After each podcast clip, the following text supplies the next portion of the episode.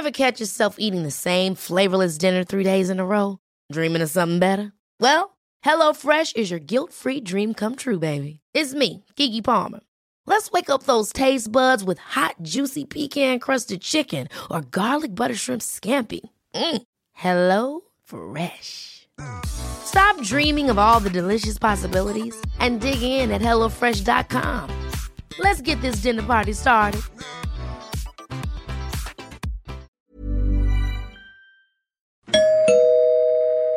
Werbung. Einfach lieben. Einfach glücklich und zufrieden, bis dass der Tod sie scheidet. Das ist noch immer die Idealvorstellung vieler Paare. Im Alltag aber begegnen Paare oft immer wieder den gleichen Konflikten, hängen sie in immer wiederkehrenden Mustern fest. Die Paartherapeutin Anna Wilitzki zeigt, wie Paare diese Konflikte erkennen und lösen können.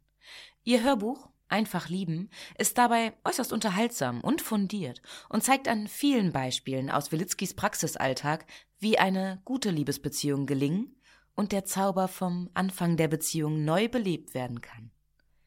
Das Hörbuch erscheint als Download und im Streaming bei Argon Balance und als Buch im Rowold Verlag. Werbung Ende.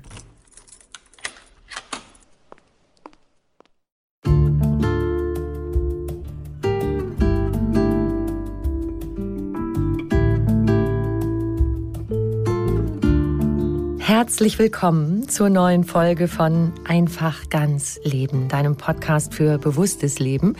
Ich bin Jutta Ribrock, Moderatorin, Hörfunkredakteurin und Sprecherin, unter anderem für Radionachrichten, Fernsehbeiträge und Hörbücher. In diesem Podcast spreche ich alle zwei Wochen mit außergewöhnlichen Menschen über alles, was das Leben schöner, entspannter, gesünder und intensiver macht. Heute ist bei mir Alexander Srokowski. Er ist Physiotherapeut und Experte für Schmerzbehandlung, hat besondere Schwerpunkte noch in der Osteopathie, Neurorehabilitation und Sportphysiotherapie. Er ist gefragter Redner, unter anderem auf Ärztekongressen, und er sagt, jeden Tag drei Minuten Training ist alles, was wir brauchen. Da sage ich mal, wow, das klingt ja überschaubar. Alexander Srokowski hat aktuell ein Buch geschrieben mit dem Titel Das Schmerzfreigeheimnis. Schmerzen ganzheitlich verstehen und für immer loswerden. Wie das geht, darüber sprechen wir heute. Viel Freude beim Lauschen.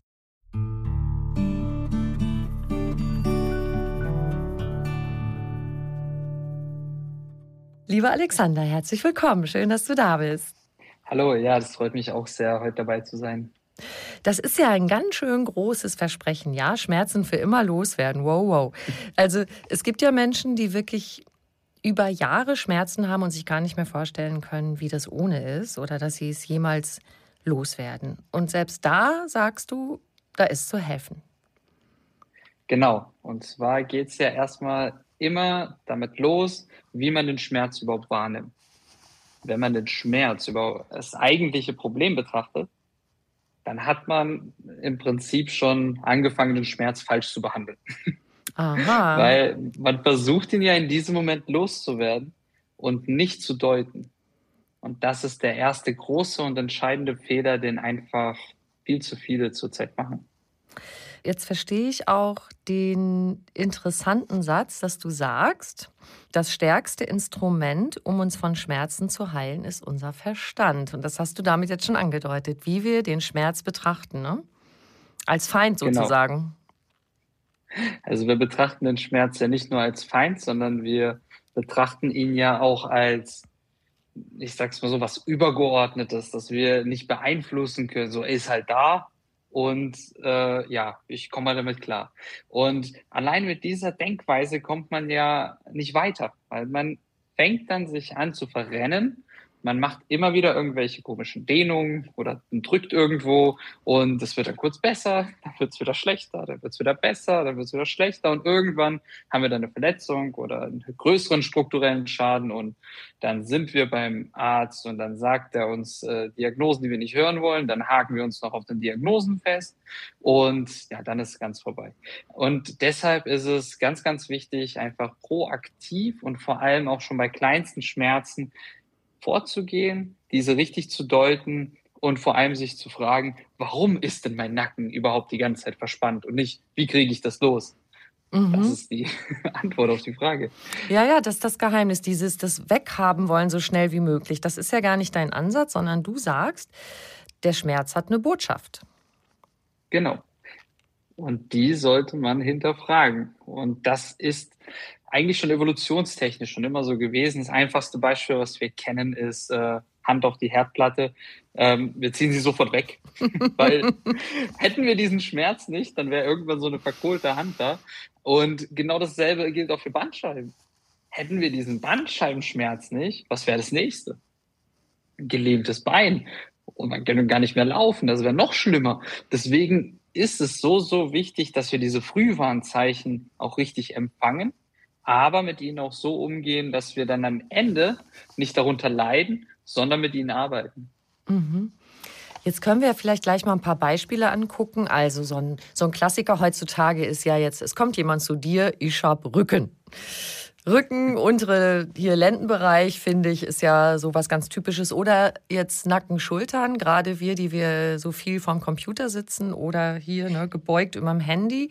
Nehme ich mal an, dass diese zwei Bereiche, dass dir da Beschwerden ziemlich häufig begegnen. Wie gehst du dann ja. vor? Such dir eins aus. Nacken, Rücken, Schultern. Also wir können eigentlich äh, mit, der, mit dem häufigsten Problem anfangen. Und zwar die häufigste Arthrose deutschlandweit ist ja im unteren Lendenwirbelbereich. Und das ist auch etwas, womit sehr, sehr viele zu kämpfen haben. Leider auch im immer früheren Alter. Also ich habe teilweise schon Patienten mit Arthrose, die gerade mal Anfang 30 sind und geht, geht sogar schon früher los. Nur Hammer. da wird es noch nicht so wirklich äh, wahrgenommen oder diagnostiziert. Das ist auch nochmal so eine Sache, dass man zu früh einen MRT-Befund zum Beispiel macht, wo es noch einfach zu frisch ist und wo man sich dann noch mehr darauf festhakt, auf diesem Bild und den Schmerz dann noch mehr verinnerlicht.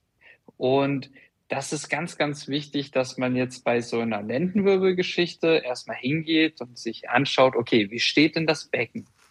Wie stehen denn die Schultern? Das sind schon mal zwei Dinge, die wir sogar schon zu Hause vorm Spiegel uns mal angucken können. Wir haben ja meistens Schmerzen verstärkt auf einer Seite mhm. und nicht auf beiden gleichzeitig gleichermaßen. Das passiert in seltenen Fällen, aber in der Regel haben wir beispielsweise, wenn jemand kommt und ich habe Rücken, dann greift er sich ganz bewusst an eine Stelle hinten.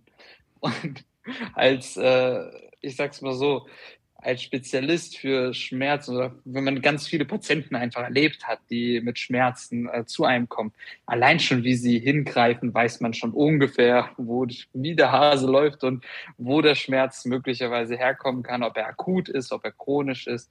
Das sind ganz, ganz viele Dinge, die man natürlich beim Befragen der Patienten herausfindet.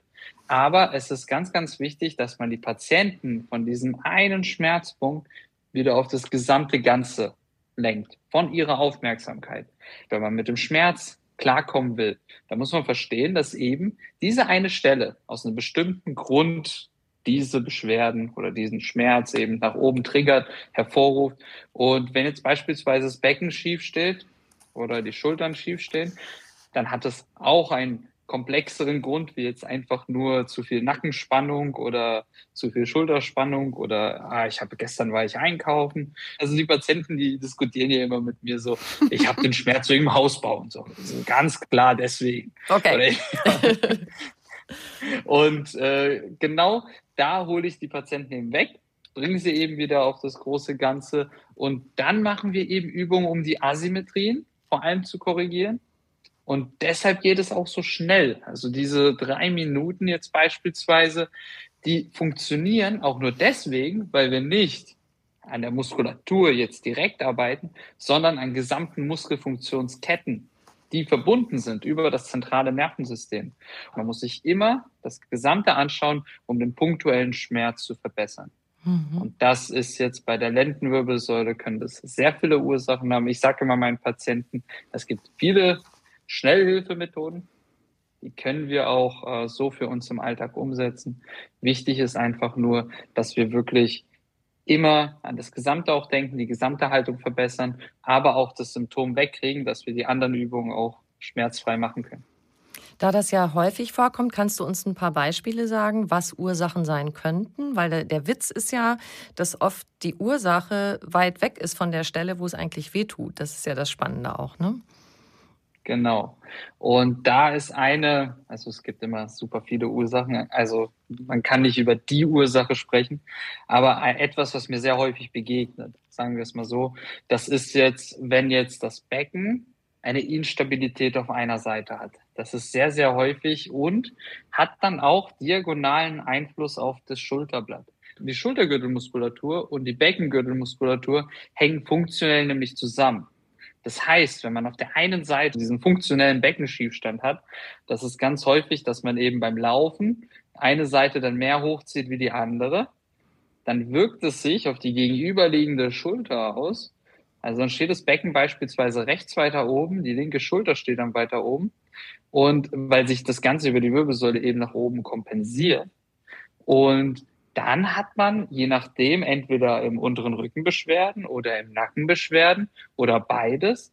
Und ganz, ganz häufig hilft es den Patienten wirklich, wenn sie einfach mal funktionell das Becken kräftigen, weil ich meine, wir laufen ja den ganzen Tag über. Das heißt, bei jedem Schritt wenn das Becken instabil ist, haben wir sozusagen immer wieder eine Belastung in der Lendenwirbelsäule, die so eigentlich nicht sein müsste.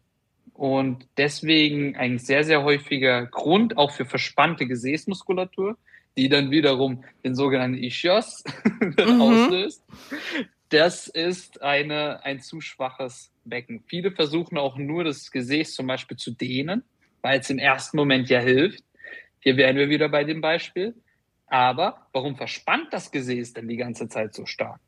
Ja, weil es zu schwach ist. Spannend. Weil es einfach nicht für diese Belastung ausgelegt ist. Und wieso nicht? Weil wir es nicht funktionell gekräftigt haben und viel zu viel sitzen. Und das ist halt, also es hängt immer alles zusammen. Klar kann man das dann auch immer wieder aufs Sitzen zurückführen, aber so einfach ist es nicht. Also Ursache für Rückenschmerzen ist nicht Sitzen, das ist nur ein Brandbeschleuniger. Das heißt, den Bereich, gerade, also sagen wir so über, über dem Hüftbereich, der untere Rücken, da brauchen wir Muskelstärkung. Das ist ja auch, so wie du das in deinem Buch beschreibst, sogar ein sehr beweglicher, elastischer Bereich. Und du sagst ja sogar, nee, da soll man gar nicht so viel lockern, sondern kräftigen und lieber den Bereich da drüber, den oberen Rücken, der eher tendenziell fester ist, den lockern und auch den unteren Hüftbereich lockern, ne? weil das in der Mitte zu schwabbelig ist für die zwei festen Teile drunter und drüber. Habe ich das richtig verstanden? Genau, richtig. Ich finde es immer spannend, wenn man das dann so mit seinen eigenen Worten mir dann nochmal wiederholt. Aber ich bin froh und sehr dankbar dafür, dass Sie das äh, auch so rübergebracht haben, weil genau so ist es. Okay. Also mhm. man hat im Prinzip ja dieses Gummisystem, sage ich es mal so. Man hat das, den weichen Gummi meistens an der Lendenwirbelsäule. Die ist immer sehr, sehr gut beweglich, also sehr, sehr häufig ist die Lendenwirbelsäule sehr gut beweglich, weil sie ja die fehlende Beweglichkeit von oben und von unten mit kompensieren muss. Und das ist ein sehr, sehr häufiges Problem, dass wir einfach den Bereich dann so stark bewegen, also weil das viel mehr Bewegung aushalten muss. Und wenn wir jetzt an unser Iliosakralgelenk denken, was ja so gern blockiert, mhm. da fragen sich auch die wenigsten, warum denn eigentlich? Ich habe eine Blockade. Okay, aber warum? Warum kommt sie immer wieder? Warum hast du sie? Und das muss einfach mal hinterfragt werden, wenn man die auch mal wirklich nachhaltig loswerden will. Und nicht einfach nur immer den, ich sag so, die gesündere Schmerztablette. Einfach, einfach rein damit. So, jetzt hat's geknackt, jetzt geht's mir besser. So, oder jetzt habe ich den Muskel gedehnt, jetzt geht's mir besser. Das ist immer nur sehr, sehr kurzfristig gedacht. Du hast ja jetzt eben auch diese mentale Komponente schon angesprochen. Und das würde ich gerne noch mal kurz aufgreifen, warum du sagst, es ist nicht gut, wenn man so früh ein MRT macht. Ich habe das jetzt so verstanden, dass Menschen äh, sich schnell darauf fokussieren, oh, da ist was kaputt. Also dass dieser Fokus auf dem Kaputten so ist und weniger auf dem der Rest des Körpers ist eigentlich, da ist alles total in Ordnung und ich könnte das, was da nicht so gut funktioniert, eigentlich wieder anbinden an das, was gut funktioniert, oder? Also man darf das Ganze einfach nicht getrennt voneinander betrachten. Und im Endeffekt, also wenn man das jetzt ganz weit, also es ist, es ist eigentlich so, es ist logisch, der Schmerz ist immer im Kopf. Also im Endeffekt, der letzte, das letzte Signal, bevor wir es wirklich bewusst wahrnehmen, entsteht im Kopf. So. Das kann man jetzt natürlich dann so weit spinnen, dass sich ein Schmerzpatient dann nicht mehr verstanden fühlt. Der sagt dann ja, denkst du, ich spinne, ich habe gar keinen Schmerz äh, und ich bilde mir das alles nur ein. Also muss man ganz vorsichtig sein mit diesem, mit dieser mentalen Komponente. Ich sage aber immer, diese mentale Komponente muss man einfach immer mitnehmen. Man muss dem Patienten einfach auch die, ich sag's mal so, diesen Weg nach vorne zeigen. Er muss verstehen, dass es immer einen Weg nach vorne gibt also ich hatte mal eine Patientin, die hat sich, also ich sag's mal ehrlich, die hat mich angeguckt, wie als hätte ich sie von den Toten wieder zum Lebenden erklärt. Wow. Und die war, also da zieht's mich immer, kriege ich äh, noch, also wirklich äh, dieses Gefühl, dass als sie mich so angeschaut hat und ich, ich ihr einfach erklärt habe, ja, es ist eine vierbogige Skoliose und ja, das Thema im Rücken ist schon festgefahren und ja, das sind schon strukturelle Schäden da, aber allein mit dieser Einstellung hinzugehen und zu sagen, es ist halt so, ich habe jetzt halt den Schmerz und muss einfach nur gucken, dass ich irgendwie diesen Schmerz aushalte und meinen Alltag danach richte, das ist schon dieser Weg, wo man dann sich sozusagen gegen den Schmerz ergeben hat und dieses der Schmerz eine übergeordnete Rolle in meinem Leben übernommen hat, weil er mich sozusagen beherrscht. Und das ist die, ich sag so, die sehr negative Seite. Und die muss man dann immer dem Patienten mit realistischen Visionen dann eben auch wegnehmen. Also man muss dem Patienten natürlich nicht sagen, und da bin ich auch ganz vorsichtig, so dich kriegen wir auf jeden Fall immer wieder schmerzfrei, wirst wie neu, wie jung. Das ist ein Weg. Das, das funktioniert auch immer besser. Ich sag's mal so, je öfter man es macht und je öfter man es durchführt, ist die Chance eigentlich für jeden da, dass jeder seinen Schmerz verbessern kann. Nur inwieweit das dann zu einer vollständigen, ich sag's mal so, dass der Schmerz wirklich komplett, komplett weg ist und gar nicht mehr da ist. Dass äh, diese Versprechungen allein zu machen, da muss man echt aufpassen. Es ist nur wichtig, hier wirklich zu beachten, wenn wir über die mentale Komponente reden, dass man jetzt beispielsweise bei der Bildgebung, dass man, wenn man das zu früh macht, da ist sehr, sehr, ich sag's so, viel Interpretationsspielraum auch für den Radiologen da. Ich möchte die Radiologen hier an der Stelle nicht angreifen, weil die machen ihren Job wirklich sehr gewissenhaft und haben sehr viel Verantwortung. Aber es ist leider immer noch so, wenn man einen Patienten, und da gibt es auch tatsächlich Studien dazu, zu mehreren Radiologen schickt, hat er auch meistens mehrere Befunde. Also die unterscheiden sich in Kleinigkeiten, aber man muss halt aufpassen, für den einen ist es dann eine super starke Abnutzung und er sagt dann, okay, das ist schon eine super starke Arthrose. Der andere sagt dann, okay, das ist eine leichte Arthrose. Und der andere sagt dann, nee, das ist äh, noch gar keine, das äh, ist einfach nur altersentsprechend oder, oder, oder. Man hakt sich oft dran fest. Man nimmt dann diese, in Anführungsstrichen, diese Diagnose und sagt dann, okay, ich kann da jetzt eh nichts mehr machen. Wie oft hatte ich Patienten, die zu mir kamen und ich denen gesagt habe, ja, wo tut's denn am meisten? Ja, in der Schulter und so. Und dann sage ich, ja, aber Sie greifen sich doch dauernd den Rücken. Warum äh, sagen Sie es denn nicht? Dann sagt er, ja, da habe ich eine Spinalkanalstenose. Also da, da kann man schon mal gar nichts machen.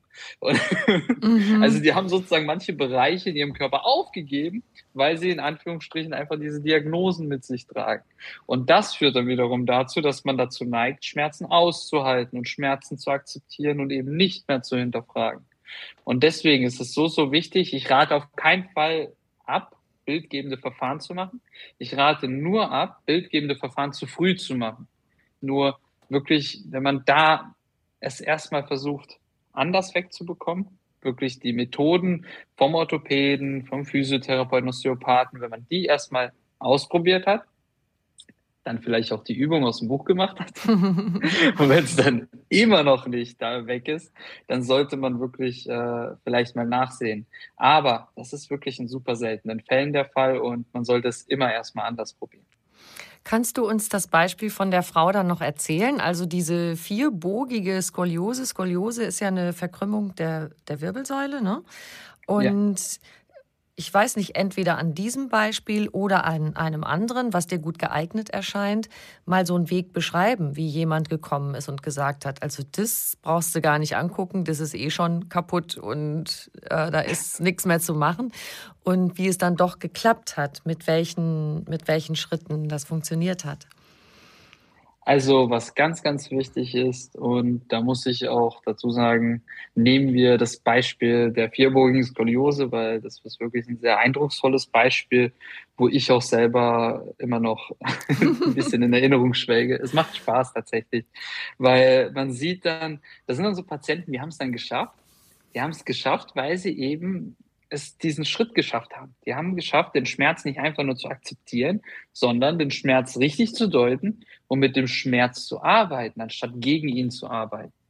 Und bei dieser Dame war es dann am Anfang tatsächlich so, also sie ist dann halt zu mir gekommen, sie haben es richtig in ihrem Gesicht gesehen. Das sind auch so Menschen, die lange Schmerzen aushalten, die haben keine Energie mehr. Mhm. Der, der Schmerz, der, der macht einen äh, mental wirklich kaputt. Also Schmerzen können einen wirklich zum Burnout bringen. Also es ist wirklich so. Äh, das ist eine sehr, sehr schwierige Sache. Mhm. Nur wenn man dann den Schmerz dann auch noch, ich sag's mal so, so wie diese Frau, über sich ergehen lässt und dann einfach äh, irgendwann an einem Punkt hat sie nichts mehr gemacht. Dann mit dieser Dame bin ich dann äh, erstmal auf, ich sag's mal so, in das Gespräch so reingegangen, dass ich sie erstmal gefragt habe, okay, Sie haben mir jetzt viel erzählt, also das sind auch Patienten, die wollen auch ganz viel erzählen mhm. und ich höre auch immer bis zum Ende zu. Also egal wie lange es geht, ich höre zu, weil es ist wichtig, zwischen den Zeilen zu hören.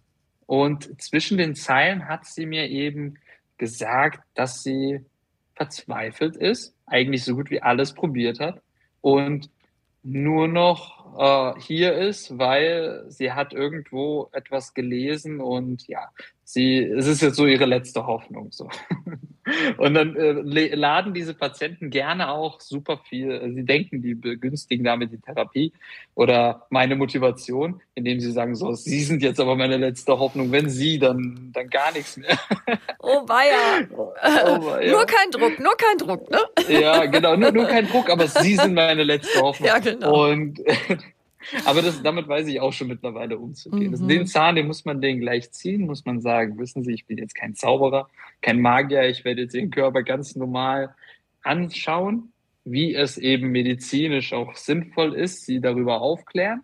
Und ich werde Ihnen dann den Weg dann auch erklären, wie wir dann eben weitermachen. Und dann habe ich die Dame in verschiedenen Positionen fotografiert, im Sitzen, im Stehen, und auch seitlich und habe ihr dann einfach erklärt, was die Unterschiede bei ihr auch bedeuten. Sie war total erstaunt, als sie zum Beispiel gesehen hat, dass sie im Stand zum Beispiel mehr Schulterschiefstand hat wie im Sitz. Mhm. Das hat sie, da hat sie schon gedacht, okay, das ist jetzt nicht festgefahren, weil so eine vierbogige Skoliose, das nimmt man gerne so als, ja, Strukturschaden, der jetzt da ist, der äh, unwiderruflich äh, da ist.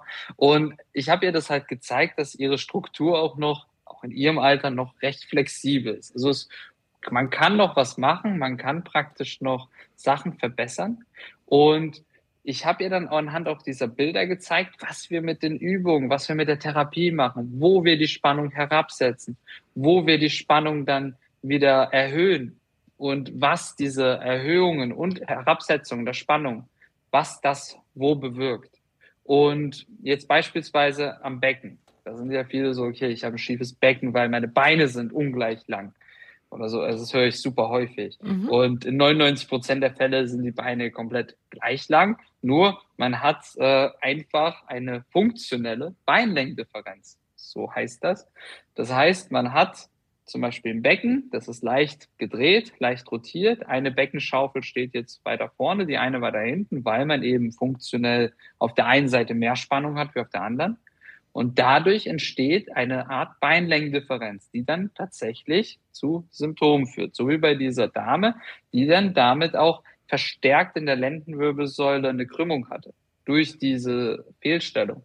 Dann habe ich ihr das eben erklärt und wie wir zum Beispiel die Muskulatur wieder in eine symmetrischere Spannung bringt.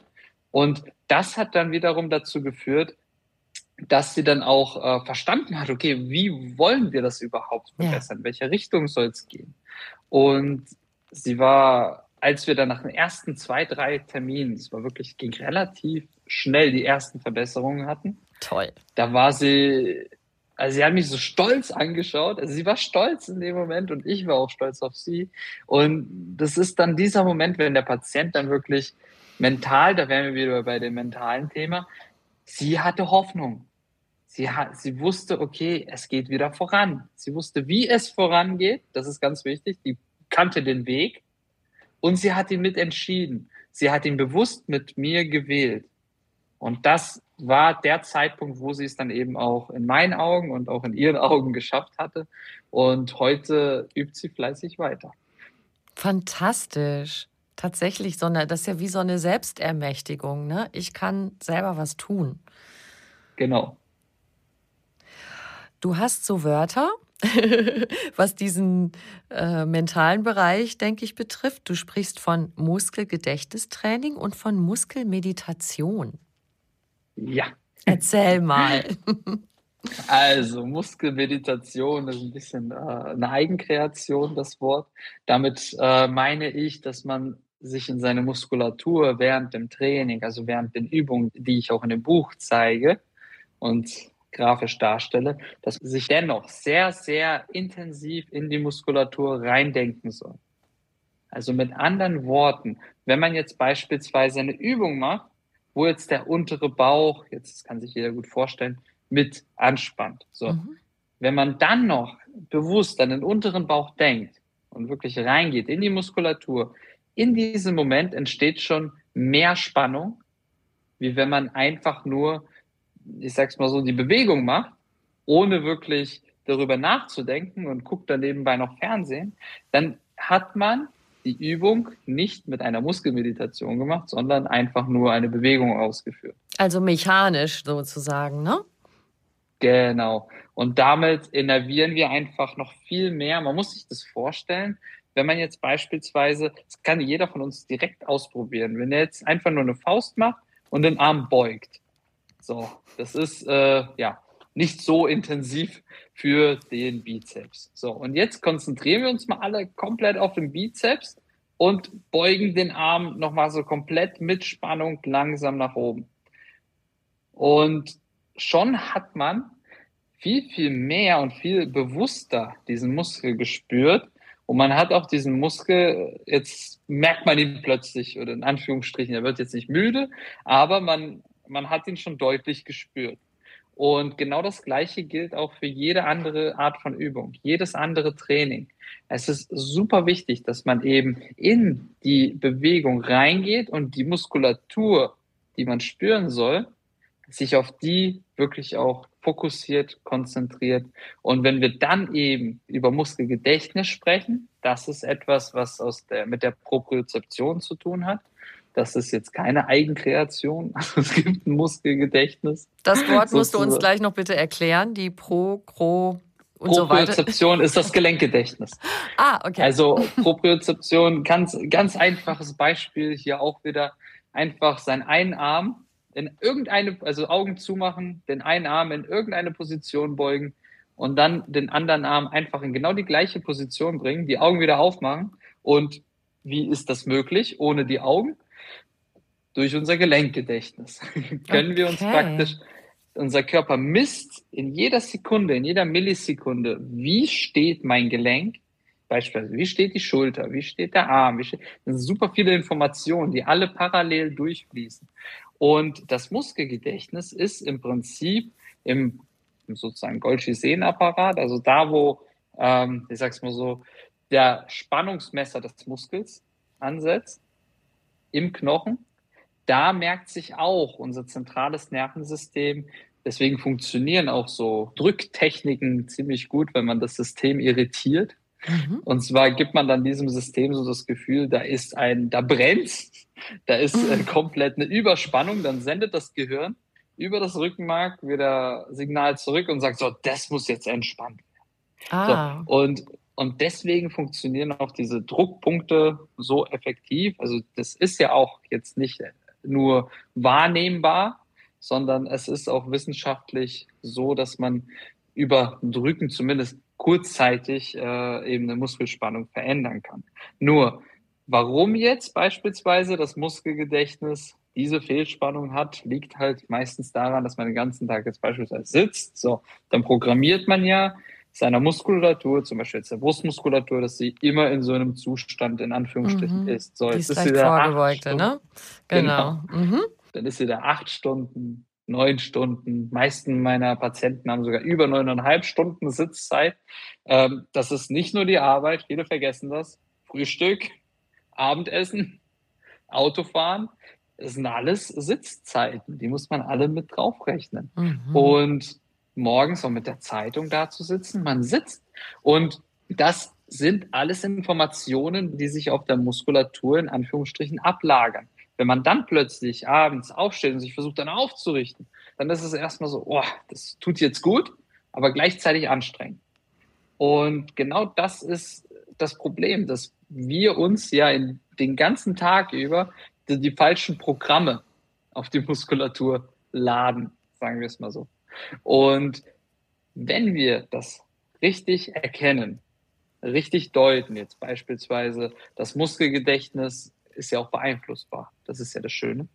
Und wenn wir dann eben mit den richtigen Reizen an das Muskelgedächtnis herangehen und das Muskelgedächtnis bewusst stimulieren, dann entsteht auch eine nachhaltige Verbesserung, die sich der Muskel auch merkt, sodass man, und das haben wir in unseren Studien in den Praxen bewiesen, je häufiger man die Übungen dann macht, umso länger stellt sich der Effekt ein.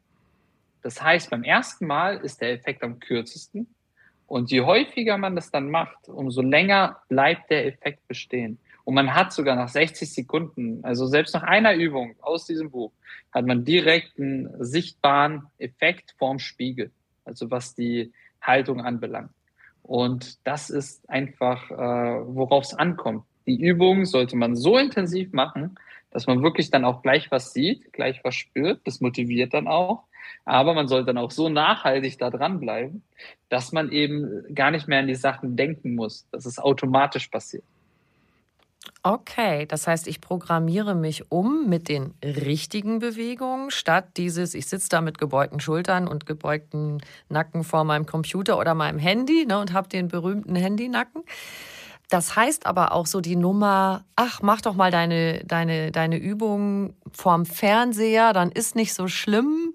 Oder mit Musik joggen und so weiter. Also eigentlich nach deiner Theorie sollen wir uns gar nicht so ablenken, sondern uns so richtig in den Muskel, der gerade arbeitet, vertiefen. Ne? Also beim Joggen ist es nochmal eine Herz-Kreislauf-Geschichte. Da geht es uns ja jetzt nicht darum, dass wir wirklich einen Muskel kräftigen. Das, also ich jogge auch mit Musik. Okay, Aber, da ist es erlaubt. Gut. aber, aber, da wenn wir schon beim Thema Joggen kurz anschneiden, würde ich einfach nur gerne dazu sagen, man sollte sich auch darauf vorbereiten und die richtigen Muskeln vorher aktivieren, dass man Mhm. während dem Joggen nicht mehr dran denken muss. Das ist zum Beispiel auch wichtig.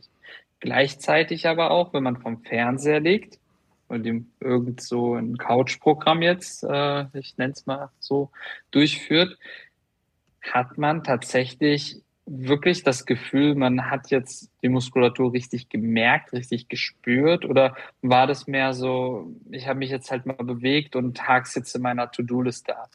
Das sind halt die Unterschiede. Was verfolgt man für ein Ziel? Will man einfach nur ein besseres Gefühl haben und irgendwie trainiert haben? Okay.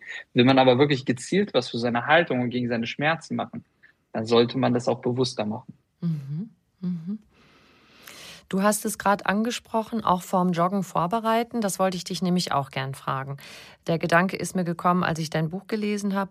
Wenn ich jetzt zum Beispiel ins Fitnessstudio gehe und Muskeltraining mache, es gibt ja Methoden wie zum Beispiel beim Kiesertraining, da gehst du einfach kalt rein und gehst sofort an die Geräte, ohne vorher geradelt zu sein oder irgendwie Mobilisierungsübungen gemacht zu haben die sagen, na ja, du wirst ja quasi warm, indem du die Übung machst und du gehst sofort an Grenzen, dass du zwei Minuten oder so machst, was du gerade noch so schaffst in der Zeit. Dann gibt es andere Studios, die sagen, nee, geh erst mal 10 Minuten aufs Ergometer oder 20, dass du dich so ein bisschen warm strampelst. Und meine Trainerin zum Beispiel hat mir so diverse Mobilisierungsübungen gezeigt, dass ich mit einem großen Stab ganz weit breite ich meine Arme nach links und rechts aus, nehme so einen Holzstab und mache den vor den Körper und dann über den Kopf nach hinten und wieder nach vorne. Mach dann auch mit den Beinen noch sowas, dass ich so sitze auf dem Boden, beide 90 Grad, wo auch so eine Dehnung stattfindet und so weiter. Was davon ist gut oder nicht so gut oder was rätst du, wenn du sagst, vor so einer Sache sich vorzubereiten? Also grundsätzlich ist nie was gegen Aufwärmung zu sagen. Also auch alle Übungen, die du jetzt äh, praktisch erwähnt hast, die machen auch alle Sinn in ihrer Form, in ihrer Art und Weise. Nur muss man sich halt immer bewusst sein, okay, was, was verfolge ich jetzt für ein Ziel? Möchte ich jetzt einfach nur in Anführungsstrichen meine Gelenke mal durchbewegen und meine Mus Muskeln sozusagen ein bisschen durchlockern, mal ein bisschen sie wieder spüren, wieder mhm. reinkommen ins Training, wie so eine Art, sag's mal so, gedanklicher Check-in, dann ist das eine gute Sache, sich eben so aufzuwärmen. Nur muss man sich bewusst sein, das ist kein funktionelles Training oder sonst was, sondern es ist wirklich reines Warmmachen im klassischen Sinne. Mhm. Wovon ich rede als Vorbereitung, ist die richtigen Muskeln zu aktivieren, so dass man während dem Training besser oder vor allem gleichmäßiger seinen Körper belastet. Mhm. Also beispielsweise beim Joggen, da gibt es den sogenannten Gluteus medius, das ist so der Dreh- und Angelpunkt, der liegt an der Hüfte der Muskel und zieht praktisch unser Bein im Einbeinstand, sorgt er dafür, dass wir stabil stehen. So. Und beim Joggen haben wir immer wieder einen Einbeinstand. Also der Gluteus medius ist einfach nur einer der wichtigsten Stabilisatoren, da gibt es noch andere. Aber ich nehme jetzt bewusst den, weil den kann man auch mal googeln und dann findet man den auch äh, relativ äh, gut dargestellt auf vielen Portalen. Und dieser Muskel, der ist im Prinzip, liegt unten am Gesäß und äh, sorgt dann im Endeffekt dann auch dafür, wenn er gut arbeitet, dass das Knie nicht nach innen abweicht. Das heißt, wenn man jetzt beim Joggen immer wieder, man springt ja beim Joggen, darf man mhm. ja nicht mhm. vergessen. Man ist ja immer wieder auf einem Bein. Und man geht ja nicht, sondern man joggt. So. Also man ist immer wieder auf einem Bein und jedes Mal, wenn man auf ein Bein springt und die Beckenstabilität stimmt nicht, dann passiert, das, was ich vorhin schon gesagt habe, dann als nächster Schritt kippt das Becken auf die eine Seite ab. Man holt sich in der Regel verschiedenste Muskelfehlspannungen oder Blockaden im iliosakralen Bereich. Dann geht's weiter hoch. Dann kann man auch je nachdem sich so seine Nackenspannung noch verstärken, weil auf der einen Seite dann als Ausgleich immer die Schulter hochgeht. Und das bei jedem Schritt, bei jedem Sprung sozusagen.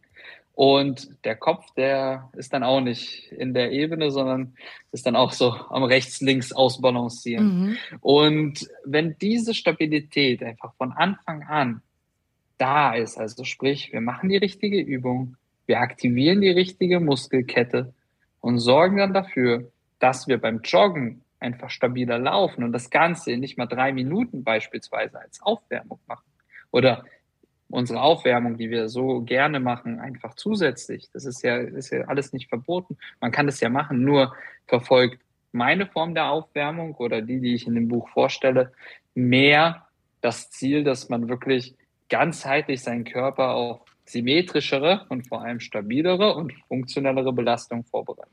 Kannst du das beschreiben, diese Vorbereitung vorm Joggen, wie das geht? Also die Vorbereitung vom Joggen, da gibt es verschiedene Übungen. Ich nehme jetzt einfach mal eine, die ich besonders äh, gerne empfehle, weil sie gut und schnell umzusetzen ist. Und zwar stellt man sich einfach seitlich an einen Tisch, geht dann, also so, dass man sich einfach aufstützen kann. Bitte nicht komplett aufstützen, sondern wirklich einfach nur als Stabilitätshilfe. Dann streckt man die Finger, spreizt man auseinander das Bein, was außen steht, also das weiter weg vom Tisch, das bewegen wir nach oben außen. Die Zehenspitzen auf diesem Bein krallen wir und gucken unserem Arm hinterher, während wir unser Knie nach innen drehen und gleichzeitig das Bein nach oben außen bewegen.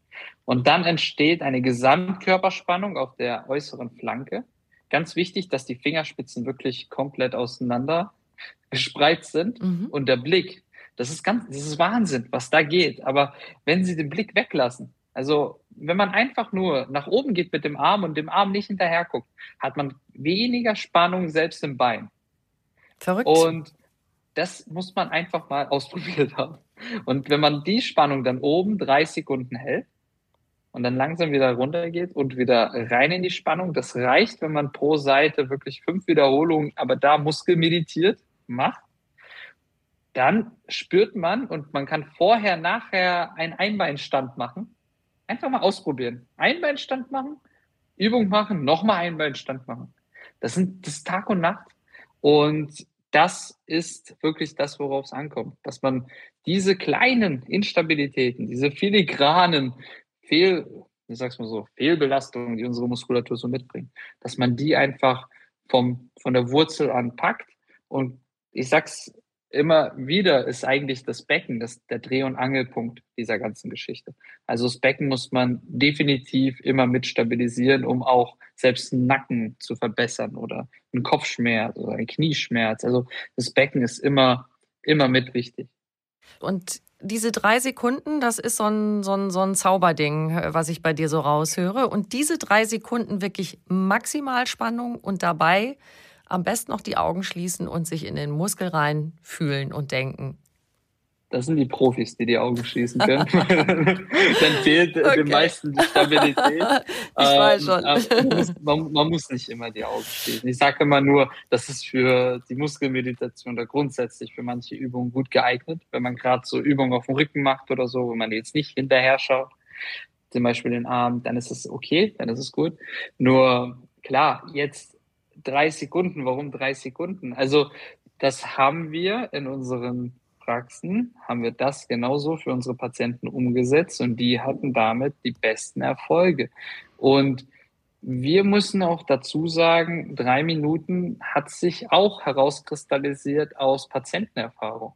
Also am Anfang waren nämlich, haben wir versucht, sogar mehr zu machen.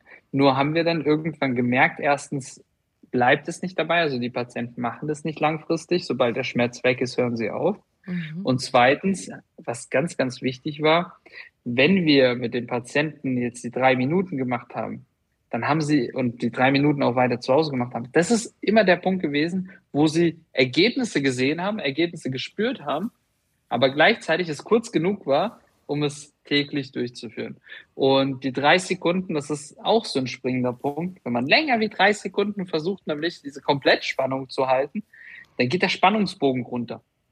Und dann merkt man auch, dass man das gar nicht so lange oben halten kann oder und und dann ist eben dieses nicht viel hilft viel, sondern wenn man dann anstatt 90 Prozent, sage ich mal so, Konzentration und Endposition geht, 100 Prozent ist fast nicht möglich. Aber wenn man sozusagen sagt, so, jetzt kann ich wirklich nicht mehr und jetzt habe ich nochmal nachgespannt und dann länger versucht zu halten wie drei Sekunden, merkt man, dass der Körper das nicht mitmacht, weil das eine sehr, sehr mentale, das ist eine mentale Aufgabe. Und die muss man dann eben auch bewusst mitmachen. Genau, also besser die höchstmögliche Spannung erreichen und nicht möglichst lange, ne? Genau, genau. das ist sehr, sehr wichtig. Ein wichtiges Takeaway hier. Du bist ja Vater auch und du hast auch Tipps für Eltern, nämlich, ja. ähm, dass wir unsere Babys so lange wie möglich krabbeln lassen. Und dieser große Wettbewerb, ist mein Kind das Erste, was schon läuft im Freundeskreis, den findest du ganz blöd. Ja, das habe ich mit meiner Tochter auch erlebt. Also sie war sehr ein Spätzünder, was Laufen angeht, aber auch bewusst. Und wie ich auch in dem Buch beschreibe, äh, gibt es auch Gründe dafür. Und einer der wichtigsten Gründe ist einfach, dass unser Schultergürtel oder unser Beckengürtel sich in dem Krab beim Krabbeln am besten und am meisten entwickelt. Also sprich, je mehr wir krabbeln, umso mehr haben wir diese funktionelle Belastung. Wenn wir dann eben zum Beispiel ins Klettern gehen, Das ist auch super. Das machen halt nur immer weniger Kinder, immer weniger Eltern, dass sie wirklich äh, täglich auf den Spielplatz gehen und mal klettern oder sonst irgendwas. Oder am besten sollen die Kinder ganz ruhig sein, irgendwie was lernen oder sowas. Und das, und das Problem ist, wenn man sie nicht krabbeln lässt oder nicht genug krabbeln lässt und man sie immer wieder motiviert aufzustehen und man denen immer wieder hilft, klar sollte man sie nicht umschubsen, wenn sie, wenn sie stehen. Das soll man auch nicht machen. Aber aber wenn, wenn man sie immer wieder forciert, wenn man dann immer wieder sagt, so, jetzt kommen wir, ich weiß nicht, äh, Kai, du musst jetzt mal ausstehen, der Jens, der steht schon seit drei Monaten und ihr seid gleich alt, äh, was soll das? das, ist, das ist genau der falsche Wettbewerb, weil dann ist meistens die Beckenmuskulatur gar nicht bereit, um richtig zu laufen. Und dann haben die Kinder ganz oft diese, also kippen so ein bisschen nach innen mit ihren Füßchen und auch die Knie gehen dann auch so leicht nach innen, beziehungsweise die Kniescheibe. Und das hängt damit zusammen, dass eben die äh, Muskulatur außen noch nicht wirklich ausgeprägt war und gleichzeitig auch Schulterblätter. Also das haben wir in zwei Drittel aller Schulkinder äh, von 12 bis 16 haben eine Haltungsschwäche und die meisten haben dieses Schulterblatt, was so absteht. Also Scapula alata heißt es im Fachjargon, aber ich meine, das sind diese Schulterblätter, die man im Schwimmbad immer so schön betrachtet. Denke, wow, das ist, habe ich auch so eins? das sind alles Hinweise für zu wenig Krabbeln in der Kindheit oder ich sage so im Säuglings-Babyalter und wenn man das dann eben vernachlässigt, dann ist es im Alter auch zunehmend schwierig, da wieder die richtigen Reize zu setzen. Aber hier auch wieder, es ist immer möglich. Es ist nie eine Ausrede. Es ist nur eine Begünstigung von einer schlechteren Kondition. Also Kondition meine ich zum Beispiel jetzt Beckenstabilität, Schulterstabilität. Nur es ist nie eine Ausrede, ja okay, jetzt habe hab ich nicht gekrabbelt, jetzt kann ich gar nichts mehr machen. So. Das darf man auch nicht machen. also Kinder krabbeln lassen, mit Kindern auf Bäume klettern. Ich bin als Kind total viel auf Bäume geklettert zum Beispiel. Das war bei uns irgendwie gehörte das so dazu. Fangen, spielen ja, und sie, diese ganzen Sachen, ne? Äh, hinter einem herrennen und einschnappen und diese ganzen Geschichten. Genau, heutzutage erleben die Kinder viel Natur auf Tablets, indem sie schöne Bilder anschauen. Sag, das finde ich wahnsinnig schade. Sagt immer, lasst eure Kinder Sand anfassen und Gras anfassen und Baumrinde anfassen, bevor man sich das alles auf Bildern anschaut. Ne? Also ich muss tatsächlich dazu sagen, mein Kind ist ja logischerweise die, die alle Kinder lieben es, die Natur auf Tablets zu sehen. Leider. Also ich meine, es ist ja super spannend, super interessant. Nur klar, also man sollte einfach nur sich bewusst machen, dass dieses Rausgehen, dieses am Spielplatz toben und dieses Klettern und so weiter, das ist jetzt keine, sagst du so, kein, keine Spaßbeschäftigung jetzt fürs Kind. Klar, das macht dem Kind auch Spaß und das ist alles schön und gut, aber man sollte das auch als Entwicklung sehen. Also sprich, wenn man dem Kind das nimmt, dann nimmt man ihm einen Teil seiner Entwicklung, vor allem seiner physiologischen Entwicklung. Und das sollte man einfach wirklich vermeiden und man sollte das Mindset hier gegenüber ändern. Und gerade wenn es äh, darum geht, wenn das Kind mal raus will, wenn das Kind mal toben will oder, oder, oder, oder, man sollte immer Möglichkeiten dafür bieten. Das ist ganz wichtig. Mhm. Noch zum Schluss, lass uns noch mal auch auf uns Erwachsene gucken, wenn wir vielleicht noch gar nicht irgendwie schlimme Schmerzbeschwerden haben, aber wie wir vorbeugen. Ein Punkt ist zum Beispiel, dass du sagst, viel bewegen und unterschiedlich bewegen. Das ist auf jeden Fall ein wichtiger Punkt, aber den kennt auch jeder. Das ist kein Geheimnis. Man muss nur dran denken. Aber ja, ja, und hier sage ich immer, mit unterschiedlich bewegen ist vielleicht auch ein bisschen schlecht formuliert in dem Sinne. Ich habe zum Beispiel gestern äh, mit einer großen Krankenversicherung telefoniert und da haben alle Mitarbeiter bei denen äh, haben also diese Balance Boards unter dem unterm Po. Und jetzt mhm. äh, denken die, dass man, also wenn man jetzt so ein Balance Board hat, gesünder sitzt. Das ist ja erstmal, ich sag's mal so, ein, ein Trugschluss. Weil man hat ja in dem Moment, wo man so ein Balanceboard sich drunter setzt, klar sitzt man dann aufrechter, sitzt man dann gerader. Aber nach einer halben Stunde wird die Muskulatur auch müde, weil die ist es gar nicht gewöhnt.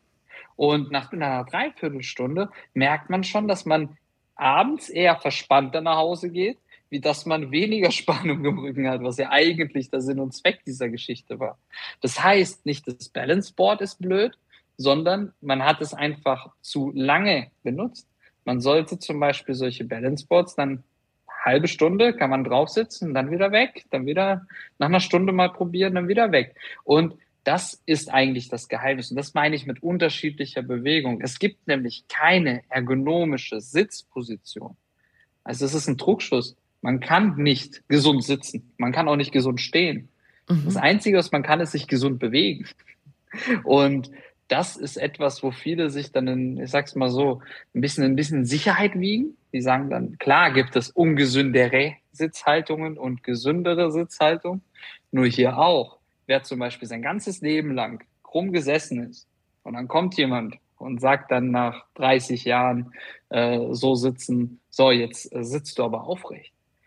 Das ist auch nicht gesund für diesen Menschen, das von jetzt auf gleich umzusetzen. Mhm. Wenn er der Mensch das noch gar nicht trainiert ist, also sprich, man zwingt dann jemanden, also wenn der jetzt hingeht und sagt, du musst ein Training machen, dass du wieder aufrecht sitzt, dann ist es gut dann das ist auch richtig. Aber wenn jemand hingeht und sagt, oh, jetzt setz dich mal aufrecht hin, wie, wie sitzen du da so krumm da? Dann ist es für den Menschen, der jetzt gerade gezwungen wird, aufrecht zu sitzen, eher eine Schädigung seiner Strukturen wie eine Verbesserung oder eine Schonung seiner Strukturen. Weil wie die Haltung schon sagt, es ist eine Schonhaltung, die dieser Mensch eingenommen hat.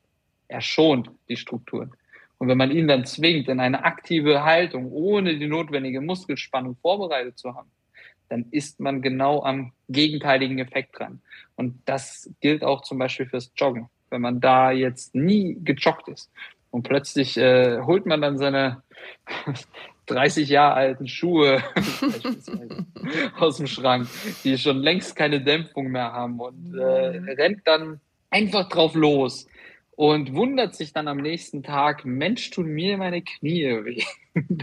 ja. Das ist wie wenn man so ein Oldtimer aus der Garage holt bei minus 20 Grad, draußen dann den Motor hochdreht, dann wundert sich auch keiner, wieso das Ding dann hm, hops geht. Mhm. Und genau das ist das Problem. Wir müssen einfach rationaler an solche G Geschichten rangehen. Und genauso ist es eben auch mit dem Sitzen. Genauso ist es mit dem Stehen. Ich bin immer der Fan von langsamer Verbesserung im Alltag, was solche Sachen angeht. Ein einfacher Schritt wäre, und das empfehle ich auch immer, das ist ein super Tipp, kann jeder umsetzen. Ist auch übrigens einer von den Tipps, die Patienten wirklich umgesetzt haben und nicht einfach nur gesagt haben, ich setze es um.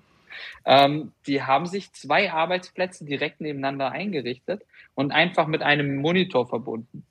Also das heißt, die haben sich beispielsweise einen Steharbeitsplatz eingerichtet, einen Sitzarbeitsplatz und es war ein PC mit zwei Monitoren. Und die haben dann einfach ihr Arbeitsbereich, also sprich, waren an einer Word dran oder an sonst irgendwas, äh, im Internet, haben es dann rübergeschoben an den anderen Monitor und sind dann aufgestanden.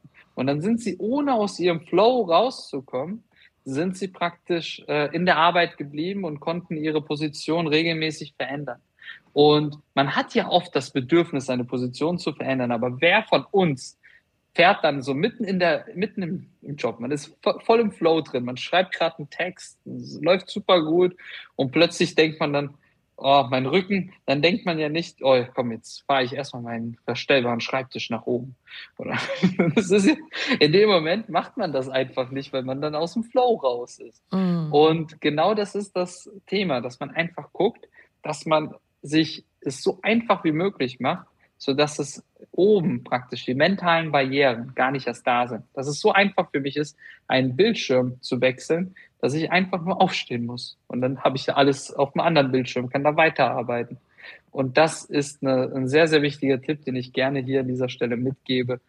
Macht es euch nicht unnötig kompliziert. Mhm. Okay, wenn ich das mit den zwei Arbeitsplätzen nicht hinkriege, also ich habe das Glück, dass ich zumindest äh, an meinem Arbeitsplatz in der Firma so einen Tisch habe, den ich rauf und runter fahren kann. Und es geht mhm. wirklich nur darum, dran zu denken. Nur. und das ist wirklich toll, wenn ich dran denke, dann äh, stehe ich mal und dann kannst du ja auch so ein bisschen die Hüften bewegen dabei und mal genau. ne, auf dem linken, mal auf dem rechten Bein stehen und dann halt nicht mit durchgedrückten Knien weiß ich auch schon, yeah.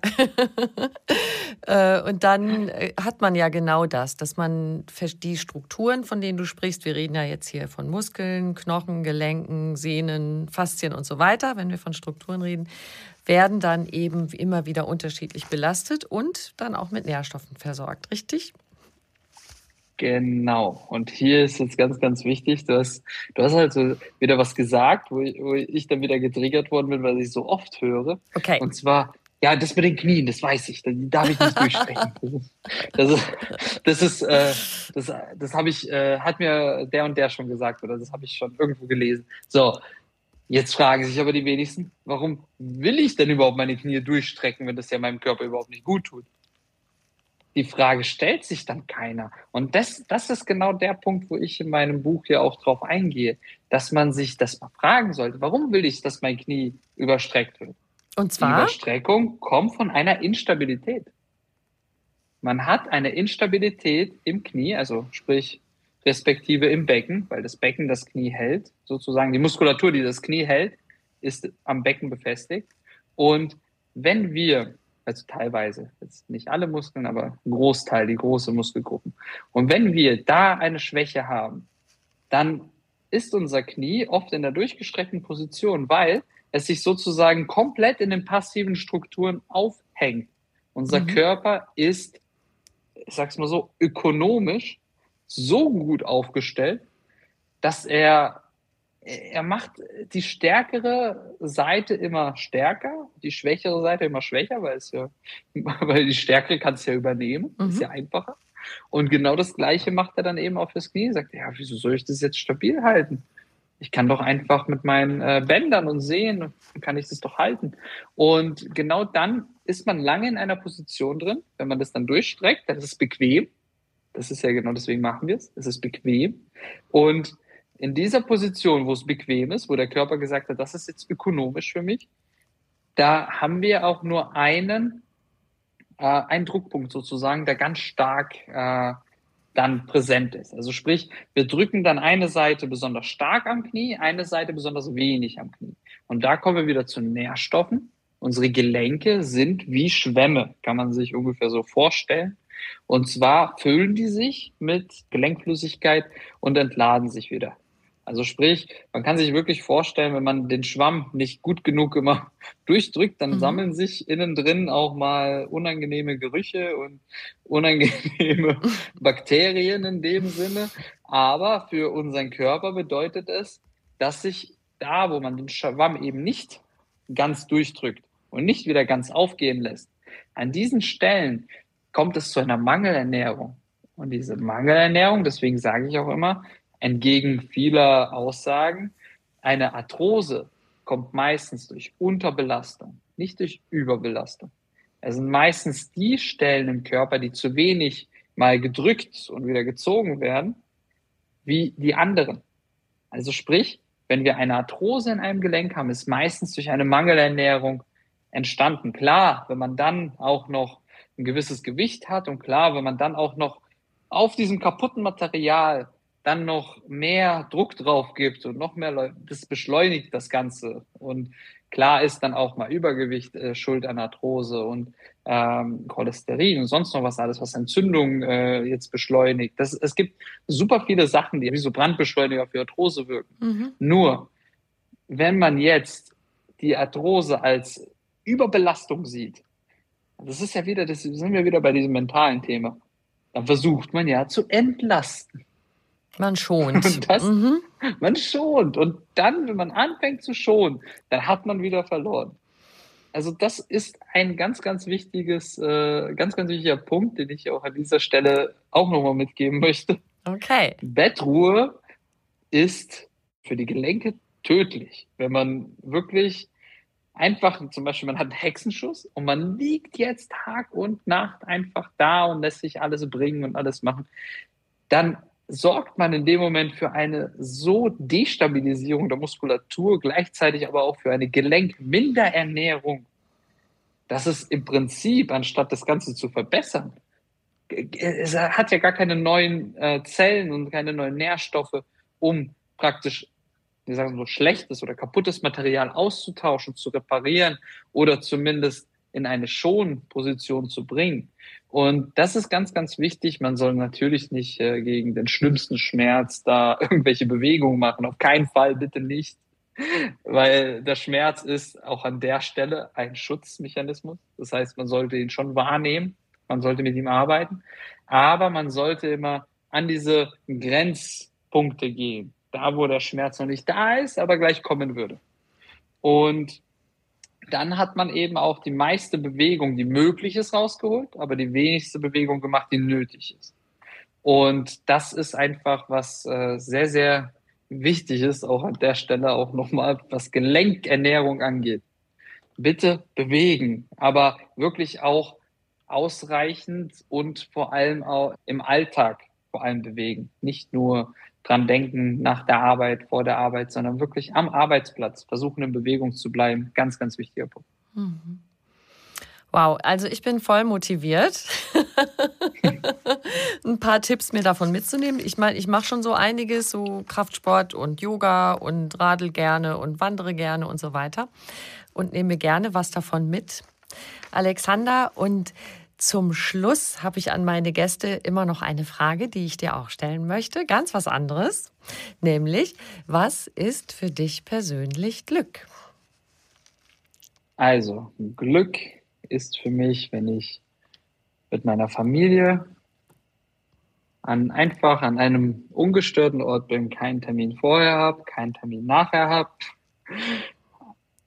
genügsam, dankbar für das Essen, was wir in dem Moment haben, für den Ort, an dem wir in dem Moment sind und dass wir zusammen sind, dass wir alle gesund sind. Das ist tatsächlich je mehr ich auch mir Geschichten eben von meinen Patienten dann auch anhöre, umso mehr mhm. schätze ich dann auch diesen Zustand von keinen Schmerz zu haben. Mhm. Und mal diesen Zustand einfach gesund und genügsam zu sein in dem Moment. Das ist ganz wichtig, dass man auch diese innere Zufriedenheit spürt. Das war für mich lange Zeit schwierig als äh, ich sag's mal so, sehr motivierter Mediziner, Therapeut. Also wenn man da, wenn man da rangeht und äh, Patienten wirklich eigentlich gar nicht gesund werden wollen, und man, da ist man oft äh, wirklich energiemäßig bin ich dann auf ein ganz, ganz äh, niedriges Level gefallen und ich bin dann auch ein bisschen unglücklich geworden. An den Tagen war ich,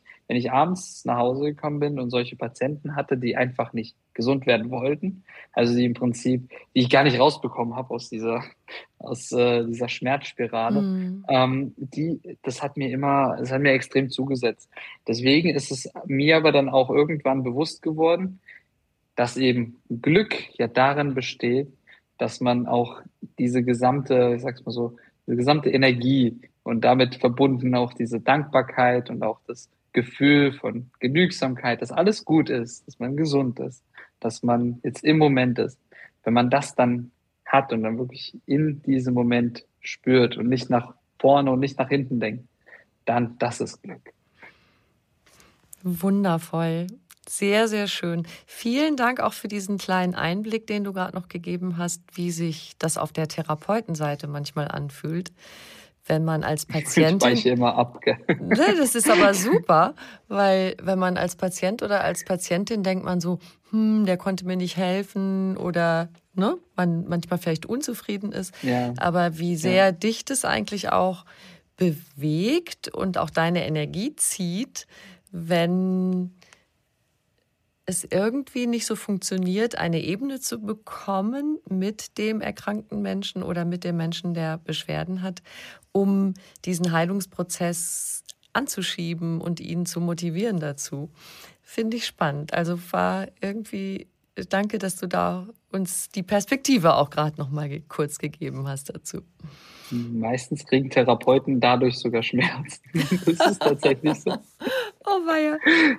Also ich habe solche Patienten immer gleich gemerkt, äh, also was heißt nicht gleich, also wenn ich dann gemerkt habe, das kommt so langsam, diese, baut sich diese Therapieresistenz auf, ähm, da habe ich immer gemerkt, okay, linkes Schulterblatt fängt bei mir dann immer an, so leicht anzuspannen, wie so eine Art kleiner Krampf. Und äh, das merke ich dann immer und dann gehe ich immer auch bewusst auf ein bisschen auf Abstand und lasse die Patienten dann auch. Und das das Spannende ist, irgendwann sind sie bereit.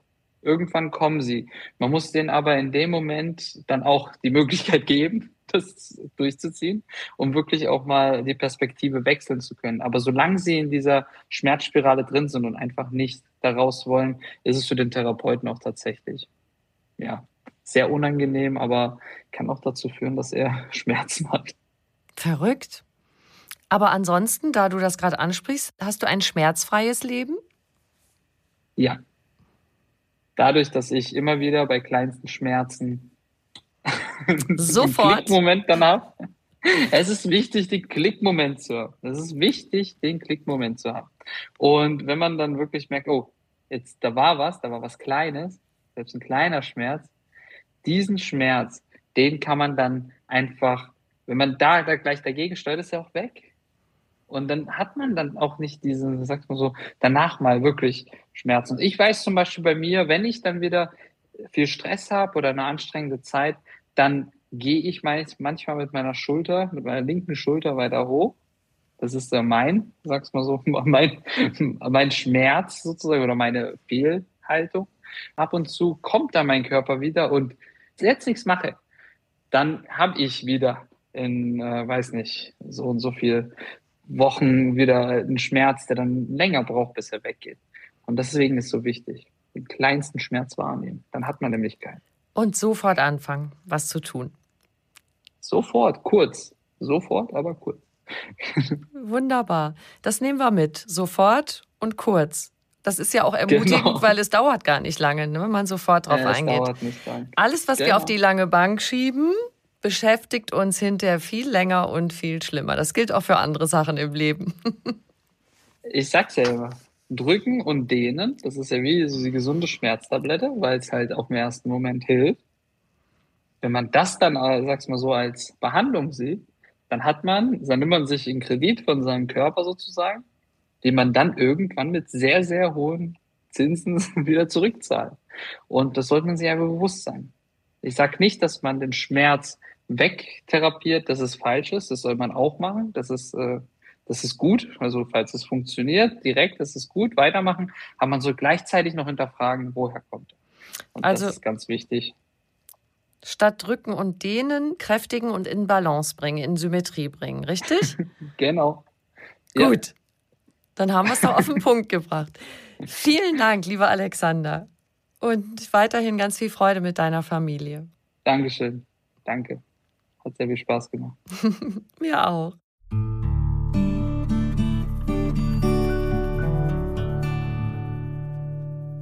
Schön, dass du dabei warst. Ich hoffe, du konntest dir von Alexander viele tolle Tipps mitnehmen und bist jetzt voll motiviert für viele Drei-Minuten-Trainings. Wenn du mehr über Alexander Srokowski wissen möchtest, dann schau gern in die Show Notes zu dieser Folge. Da findest du auch einen Link zu seinem aktuellen Buch. Und vielleicht magst du uns ein paar Worte schreiben, wie dir dieser Podcast gefallen hat. Da würden wir uns total freuen. Noch mehr über einen bewussten Lebensstil erfährst du auf einfachganzleben.de und noch mehr tolle Podcasts findest du auf argon- podcast.de. Du kannst diesen Podcast überall hören, wo es Podcasts gibt und dort auch kostenlos abonnieren. Alle zwei Wochen gibt es eine neue Folge und ich freue mich, wenn du wieder dabei bist. Ich wünsche dir einen wunderschönen Tag.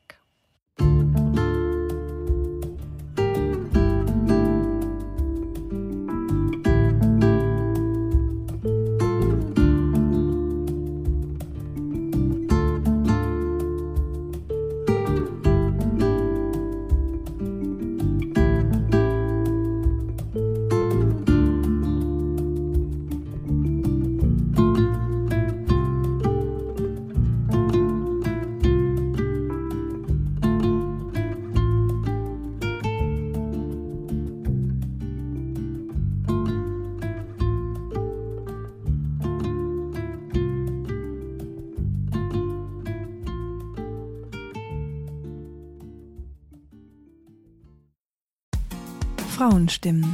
Klagen, lachen, klüger werden. Ich bin Ildiko von Kürti, ich bin Buchautorin und Journalistin und in meinem Podcast spreche ich alle zwei Wochen mit lebensklugen und mutigen Frauen über das Loslassen und das Aufbrechen, das Verlieren, das Suchen und das Finden. Ich bin stolz darauf, wie viele wunderbare Frauen bereits bei mir zu Gast waren. Unter ihnen Stefanie Stahl, Maria Furtwängler, Annika Decker oder Gerburg Jahnke. Und ich freue mich auf alle, die noch kommen. Ihr könnt Frauenstimmen überall dort hören, wo es Podcasts gibt. Herzlich und hoffentlich auf bald. Eure Ildiko.